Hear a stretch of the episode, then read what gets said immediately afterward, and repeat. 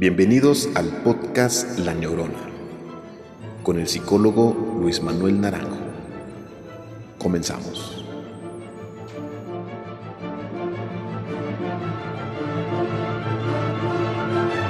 Hola, ¿qué tal? Los saluda el psicólogo Luis Manuel Naranjo y les doy la más cordial bienvenida al episodio número 9 del el podcast La Neurona. Los saludo con el gusto de siempre y me da mucho gusto que sigan la transmisión y que sigamos escuchándonos por aquí. Eh, el día de hoy vamos a hablar de un tema bastante actual, bastante en boca de todos, porque es un documental que prácticamente arrasó Netflix a nivel global, no nada más a nivel México, que, que vimos las estadísticas y era, estaba en el top de lo más visto en México, pero también en el mundo, ¿no? Entonces, vamos a hablar del caso del estafador de Tinder, porque por ahí algunas solicitudes tuve de hablar, de hacer un perfil psicológico, de hablar de este sujeto, eh, cómo es que piensa o por qué hizo lo que hizo. Entonces, de esto vamos a hablar el día de hoy. Y si no han visto el documental y no quieren que les spoilee un poco, bueno, pues entonces pónganle pausa, vayan a ver el documental y después vamos a ver el perfil psicológico que vamos aquí a dibujar. Si ya lo vieron, pues bueno, quédense y vamos a seguir dibujando este perfil psicológico de este psicópata, porque finalmente, aunque el documental no dice nunca un diagnóstico psicológico, lo que tiene este sujeto es una psicopatía. Pero bueno, voy a explicar primero qué es lo que es Tinder, porque probablemente algunas personas del auditorio pueden no tener bien claro lo que es Tinder. Y pues bueno, Tinder es, es una red social en la cual se suben perfiles de, de, cada quien, cada quien va subiendo sus fotos, su perfil, y tiene el objetivo de hacer citas. ¿sí? Es una aplicación para hacer citas entre diferentes personas que ahí se suben los perfiles, ya sea para amistad, para salir a tomar un café, para conocer a alguien o inclusive para conseguir pareja. No, no tiene, digamos que está limitante la aplicación, más bien los usuarios son los que van definiendo los parámetros de lo que buscan y de qué es lo que buscan, inclusive geográficamente eh, qué tipo de personas buscan. ¿no? Se van viendo los perfiles y si algún perfil parece atractivo, si algún perfil llena lo que estoy buscando, pues le doy clic en un like, le pongo match y si se hace un encuentro, pues bueno, ya se ponen de acuerdo los usuarios y se quedan de ver a tomar un café, etcétera, lo que se haya acordado, ¿no? Entonces, esto es lo que es a grandes rasgos lo que es Tinder y cómo funciona. Es una aplicación que está prácticamente en todo el mundo, es una aplicación muy popular. Y este sujeto, llamado Simón Leviev, utilizaba esta plataforma para dar de alta un perfil falso. Él se hacía pasar o él se, se autonombraba que era hijo eh, de un millonario, de un este, empresario de diamantes. Y con ese perfil, con ese nombre falso y ese perfil falso, este, él subía sus fotos donde estaba en yates, donde estaba en diferentes restaurantes de lujo, haciendo diferentes actividades que parecía atractivo, ¿no? Parecía atractivo para, para las chicas, él buscaba chicas y concertaba alguna cita para conocerlas, ¿no? Entonces, primero lo que hacía era que él seducía a las chicas, las invitaba a comer a restaurantes caros, las invitaba en vuelos privados a conocer alguna playa, las llevaba a algunas fiestas, etc. Él, él hacía toda una labor de convencimiento, de seducción a las chicas y después, posteriormente, había un momento en el cual eh, un amigo de él o un compinche, un secuaz de él, aparecía golpeado y, él le mandaba a la chica un video, que de hecho le mandó a las chicas el mismo video, donde estaba golpeado su amigo, donde le decía que tenía enemigos, que esto de ser rico y millonario tenía sus consecuencias, y que entonces estos enemigos le bloqueaban sus cuentas bancarias, le bloqueaban algunos accesos que él tenía, por lo cual pedía la ayuda de esta novia, de esta amiga, de esta persona que le había conocido, para que le pidiera un préstamo, para que le diera una tarjeta de crédito adicional, eh, mientras se solucionaba el problema que él tenía eh, económico. Básicamente eso es lo que hacía Simón Leviev. Y bueno, eh, un grupo de periodistas fueron los que estuvieron dándole casa, dándole seguimiento y sacaron la nota del estafador de Tinder, con lo cual se hizo mundialmente conocido ahora a través del documental de Netflix. Pero bueno, él ya había tenido algunas detenciones, lo detuvieron la última vez en Grecia en 2019, pero solo fue por un periodo corto, un periodo de cinco meses y actualmente pues está libre eh, en Israel, ¿no? Si alguien quiere ahondar un poco más en el tema, pues bueno, puede ver directamente el documental de Netflix, que es bastante bueno, bastante bien digerible, bastante entretenido. Y bueno, ya hablando del perfil psicológico de este sujeto, vamos a ver las características psicológicas a grandes rasgos de lo que hacía este sujeto. Si se fijan, este sujeto tenía algo que llamamos encanto superficial.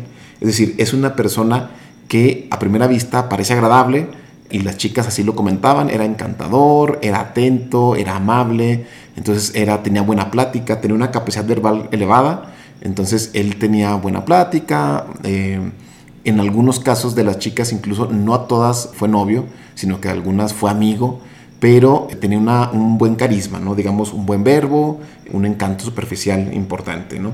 También era alguien que tenía un egocentrismo bastante marcado. Él hablaba de él, él decía que él era esto, que él era lo otro, que él estuvo en prisión en Sudáfrica, que las minas de diamantes, y conocía el tema, ¿no? Es decir, él hablaba, y para cualquier persona que no fuera docta en el tema, pues claro que pareciera que él dominaba el tema de la industria de los diamantes. Entonces, estos ya vamos viendo algunas este, características, ¿no? Como buena capacidad verbal, encanto superficial, narcisismo, que es este egocentrismo que él, que él manifestaba, y también era un mentiroso patológico. Es decir, él utilizaba la mentira de forma recurrente y de forma natural. No es como cuando las personas a veces mentimos para quedar bien, para que alguien no se sienta mal para lograr alguna situación más concreta, inclusive eh, como se pueden llamar a veces mentiras blancas, ¿no? Para que un daño sea menor. Este, normalmente mentimos, pero este sujeto no, él utilizaba la mentira de forma natural para engañar a los demás y de esta forma poder manipular cosas a su favor. Por ejemplo, esta mentira sobre que él era un empresario o sobre que él tenía enemigos o sobre que su guardaespaldas y su amigo Peter estaba en problemas. Es decir, este tipo de mentiras eh, patológicas que ya tenían como un fin manipular, estafar, dañar a otra persona, es también una característica que él tenía. Tenía otras características también como una, un estilo de vida parásito. ¿sí? El estilo de vida parásito es propio de la psicopatía y es básicamente cuando el sujeto es incapaz de valerse por sí mismo y que tiende a depender económicamente de los demás.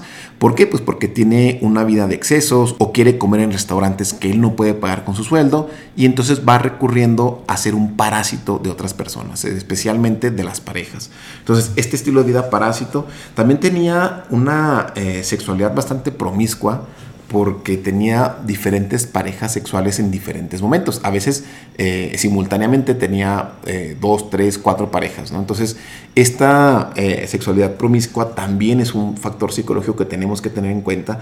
Y la ausencia de empatía y la ausencia de nerviosismo. Si se fijan, él no manifestaba nerviosismo cuando estaba inclusive en situaciones bastante complicadas. Si siguen la línea del documental, la primera vez que él sube a un jet privado, con la primer chica, se pueden dar cuenta que iba inclusive una persona con la que él había tenido un hijo y iba su hija, ¿no? O al menos es lo que se especulaba.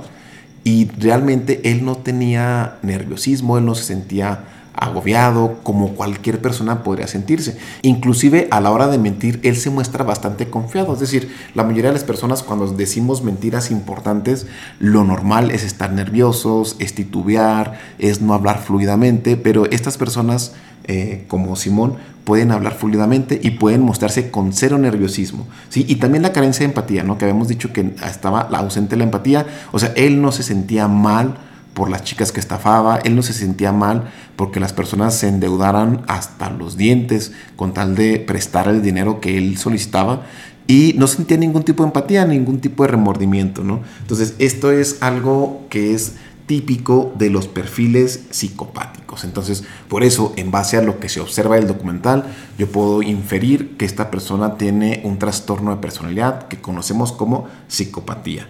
Y bueno, ¿qué es lo que pasa con la psicopatía? Este es un trastorno psicopatológico en el cual los sujetos que lo presentan tienen una gran dificultad para tener empatía y no pueden replicar los sentimientos. Es decir, nosotros podemos sentirnos de una forma parecida a cómo se siente otra persona. Si una persona pierde un ser querido, nosotros también sentimos tristeza. Aunque ese ser querido no tenga nada que ver con nosotros y ni siquiera lo conozcamos, podemos sentir tristeza al ver a una persona que está sufriendo. ¿no? Estas personas no pueden replicar sentimientos, no pueden ser empáticos porque sus sentimientos no son los mismos que los nuestros. Hay varias partes del cerebro que se han observado en ellos que están desarrolladas de una forma diferente o conectadas de una forma diferente.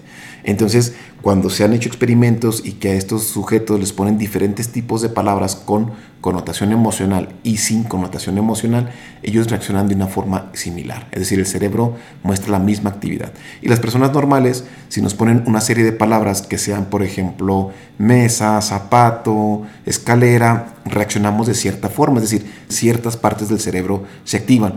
Pero si nos muestran palabras con más emotividad, por ejemplo, papá, eh, mamá, muerte, violación, distintas palabras que tienen una carga emocional, nuestro cerebro se activa de formas diferentes. Es decir, hay otras regiones que empiezan a activarse por la carga emocional de estas palabras. Entonces, estos sujetos, lo que se ha visto en diferentes técnicas de neuroimagen, nos podemos dar cuenta que su cerebro trabaja de una forma diferente, de una forma más mecánica, más cognitiva. Entonces, ellos pueden aprender a imitar las emociones, porque no son tontos, pueden observar, de hecho las películas son bastante educativas para ellos, inclusive muchos repiten frases de películas y saben qué es lo que a la gente le gusta escuchar. Pueden imitar algunos sentimientos, pero no pueden sentirlos como nosotros.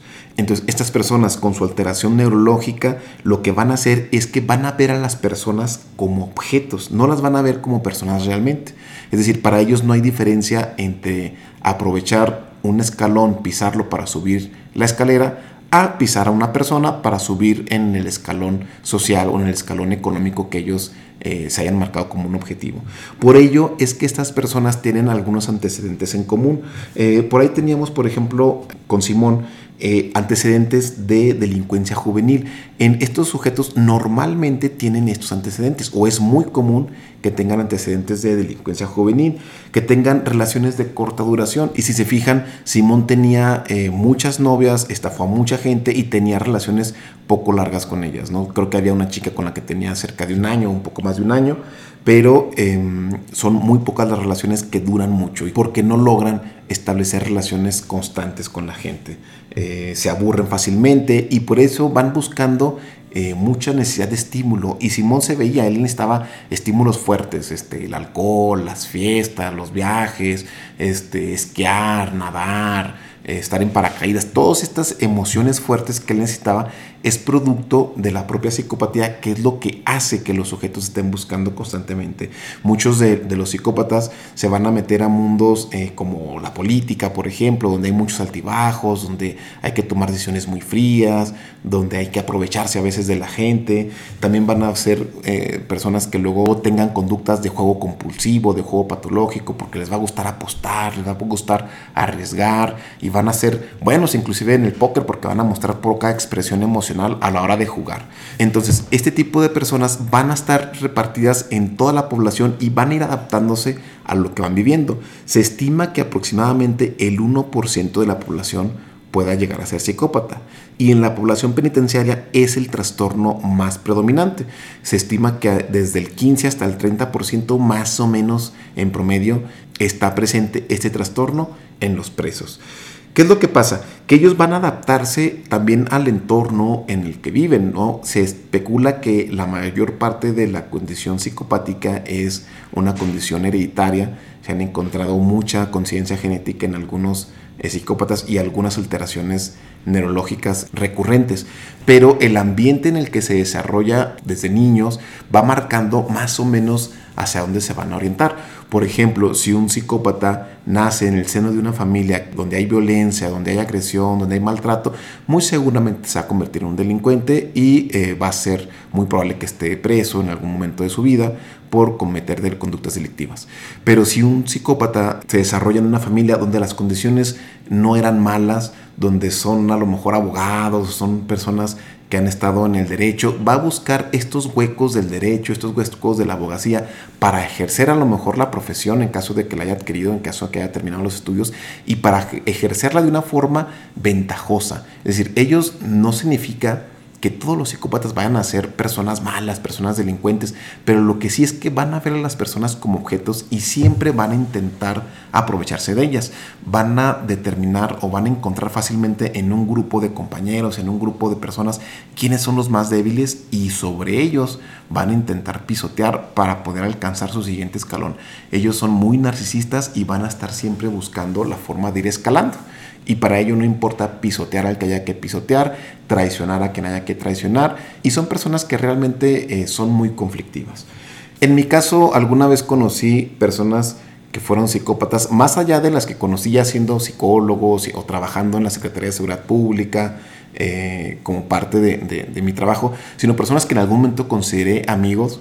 Y me pasó una cosa bastante curiosa que en una competencia en otro estado de la República, en la cual yo acudí como competidor juvenil deportivo, esta persona me pidió que si le podía dar chance de quedarse en la habitación porque había batallado, no le habían entregado la habitación a él y pues bueno, yo y mis compañeros aceptamos tenerlo en nuestra habitación sin ningún problema y después nos dimos cuenta que hizo llamadas de larga distancia, que hizo algunos gastos ahí que no debían ser y cuando lo confrontamos, la respuesta fue, no, yo no fui, jamás seré incapaz, ¿no? Entonces, con una tranquilidad de que casi que se la crees, ¿no? Y por ejemplo, en la vida cotidiana podemos ver eh, diferentes psicópatas que han estado al frente de un micrófono y parecen bastante elocuentes.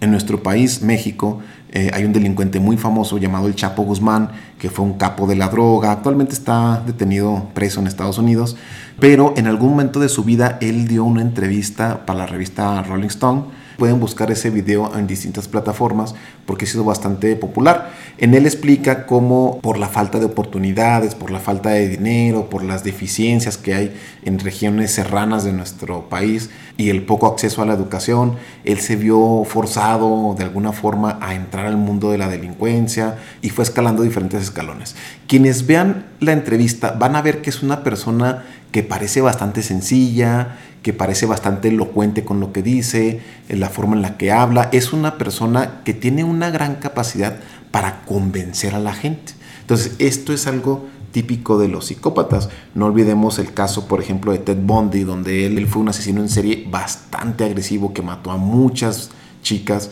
y que él trabajó durante algún tiempo como asesor telefónico, ¿no? Él daba contención en crisis y era reconocido como un telefonista bastante bueno. No era psicólogo, pero quería estudiar algo de psicología porque estaba haciendo esta función de darle contención a las personas que hablaban en crisis. Entonces, este encanto superficial, esta facilidad de palabra, estas condiciones que tienen eh, los psicópatas a per se, les permite convencer, les permite hacer que le crean, les permite ponerse una máscara prácticamente de lo que sea se pueden disfrazar, como el caso de Simón, de un empresario eh, de diamantes y se la creen. Se puede disfrazar después de otro tipo de empresario o de político o de lo que sea y se la van a creer las personas, sobre todo que sean un poco más ingenuas y que no conozcan tanto el tema. Entonces, si conocen personas con estas características, hay que tener cuidado, porque los psicópatas no es que sean malos a per se o que vayan a matar o que vayan a asesinar a alguien este, de forma inmediata, pero sí son personas que van a intentar aprovecharse de las situaciones y que no les va a interesar si la persona es su amigo o fue su amigo o si la persona le ayudó en algún momento de su vida. ¿sí? Ellos van a buscar la forma de ir avanzando, de ir progresando, de ir escalando y no les va a interesar qué persona tengan que pisar, a quién tengan que traicionar o sobre qué cosas tengan que mentir. Ahora bien, ¿qué hacemos cuando tenemos a un psicópata enfrente? Pues lo mejor es darle la vuelta despacito, intentar llevar la cosa en paz, ser cordiales, pero nunca fiarnos de ellos. Es un problema muy importante porque no tenemos actualmente tratamientos para la psicopatía. Se han ensayado varias cosas, se han ensayado, por ejemplo, medicación, pero esta no ha sido efectiva, solamente funciona para eh, disminuir, por ejemplo, síntomas de agresividad cuando es un psicópata que es muy agresivo y cuando tenemos problemas específicamente de violencia, se, les ha medicado, se baja un poquito la agresividad, pero realmente no hay una cura para la psicopatía.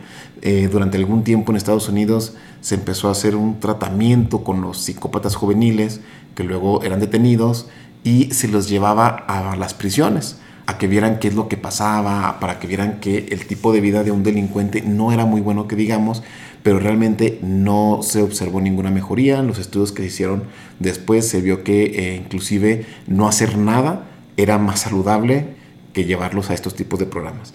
Se han ensayado también talleres sobre control emocional, sobre manejo de ira, sobre empatía y no han funcionado. Parece que esta alteración en el cerebro sí es bastante difícil de corregir esta inefectividad que han tenido constantemente los tratamientos para la psicopatía es algo que sí nos desmotiva un poquito, pero pensamos que en un futuro que podamos manipular de forma más efectiva la cuestión neurológica, eh, la cuestión sináptica, vamos a poder tal vez tener mejoras en tratamientos moleculares a nivel cerebral para que podamos establecer conexiones que a lo mejor están deficientes y poder hacer que estas personas puedan tener una vida normal y que puedan eh, integrarse a la sociedad productivamente sin que la afecten tanto. Con eso terminamos la parte del análisis psicológico del estafador de Tinder y pasamos a la sección de las preguntas. Pregúntale al psicólogo. Voy a contestar algunas de las preguntas que me han hecho relacionadas más que nada con los psicópatas en general, no tanto con el estafador de Tinder, sino en general con los psicópatas. Y bueno, la primera pregunta que me hacen es que si los asesinos en serie son psicópatas y si los psicópatas son asesinos en serie, que si son lo mismo. Y la respuesta es que no. Los asesinos en serie son un tipo de psicópatas muy agresivo, probablemente los peores que existen, porque aparte de que matan eh, consecutivamente diferentes personas, eh, también torturan, también violan, es decir, son una serie de delitos que cometen que son bastante feos pero no es lo mismo porque no todos los psicópatas son asesinos en serie. Es decir, hay psicópatas que pueden ser políticos, que pueden ser empresarios, que pueden ser este, trabajadores. Es decir, los psicópatas pueden ser cualquier persona. Hay por ahí un libro muy famoso que se llama El inquietante mundo de los psicópatas que nos rodean, donde se habla de cómo los psicópatas están en todos lados y algunos eh, pueden tener posiciones de poder, pero algunos otros no. Algunos psicópatas no lograron su objetivo de convertirse en, personas poderosas y terminan a veces este, en la calle, terminan a veces eh, drogadictos, terminan a veces como indigentes, porque no lograron controlar ni la adicción, ni lograron convertirse en personas con poder. Entonces hay psicópatas en todos lados. Eh, las claves para identificarlos son las que les comenté. Lo del perfil de Simón Leviev es bastante característico de así son los psicópatas. Encanto superficial, manipuladores, mentirosos, egocentristas, estilos de vida parásito, antecedentes de delincuencia juvenil, etc. Hay un test eh, que se utiliza para determinar y diagnosticar la psicopatía porque es bastante difícil de diagnosticar. Otra de las preguntas que me hacen también la gente es que si los psicópatas son inteligentes. Y bueno, si son inteligentes en general. Algunos pueden tener CIs normales o inclusive pueden tener CIs bajos, pero socialmente son muy inteligentes. ¿Y en qué sentido son inteligentes? Eh, porque logran encontrar fácilmente las debilidades de los demás. Y aunque su cociente intelectual no sea tan alto, van a parecer que son bastante inteligentes. Van a mentir con facilidad, van a ser de buena plática, de, de buena conversación y esto va a parecer o va a dar la apariencia de que son muy inteligentes, más de lo que en realidad son. Pero con el tiempo muchas de las personas allegadas van a poderse dar cuenta que son personas bastante mentirosas, que son personas que simulan mucho y normalmente va a bajar un poquito su idea o su concepción de que esas personas son inteligentes. Los van a empezar a catalogar como mentirosos, como aprovechados, este, como parásitos y entonces normalmente van a ir perdiendo estos vínculos de amistad con los demás. Y por último, otra pregunta que también me hacen, más en un ámbito académico y profesional que en un ámbito eh, de cultura general, es que si la psicopatía y la sociopatía son lo mismo. Y aquí hay otro concepto que es el trastorno antisocial de personalidad que también se equipara, ¿no? Si los trastornos antisociales, si los psicópatas o los sociópatas son lo mismo. Y la verdad es que sí se pueden referir a la misma persona en términos generales, ¿no? Digamos que hay diferencias tácitas entre estos conceptos para poder diferenciar de una persona a otra.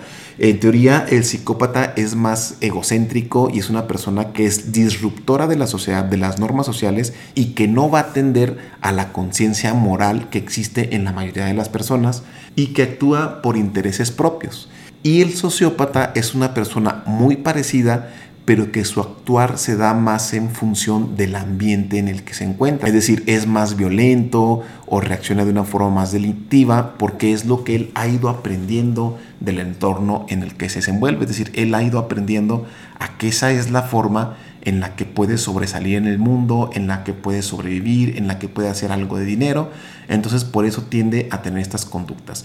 Y el trastorno antisocial de la personalidad sí se va explícitamente a las personas que cometen delitos, a los que transgreden las normas sociales y que están en, penitenciarías o que están pagando alguna condena o que están constantemente rompiendo esta regla social, están estafando, están robando y que a lo mejor no han sido detenidos, pero que normalmente están delinquiendo. Entonces, sí puede ser la misma persona, es decir, la misma persona puede ser psicópata y puede tener el trastorno antisocial y puede ser sociópata también, pero puede haber diferencias sutiles entre ellos. Es decir, no es exactamente lo mismo para términos académicos. Para términos prácticos eh, del uso común, podemos decir que sí, son prácticamente lo mismo. Este, hay que cuidarnos de ellos. Ya en cuestiones académicas es donde podemos decir que hay ciertas diferencias entre ellos.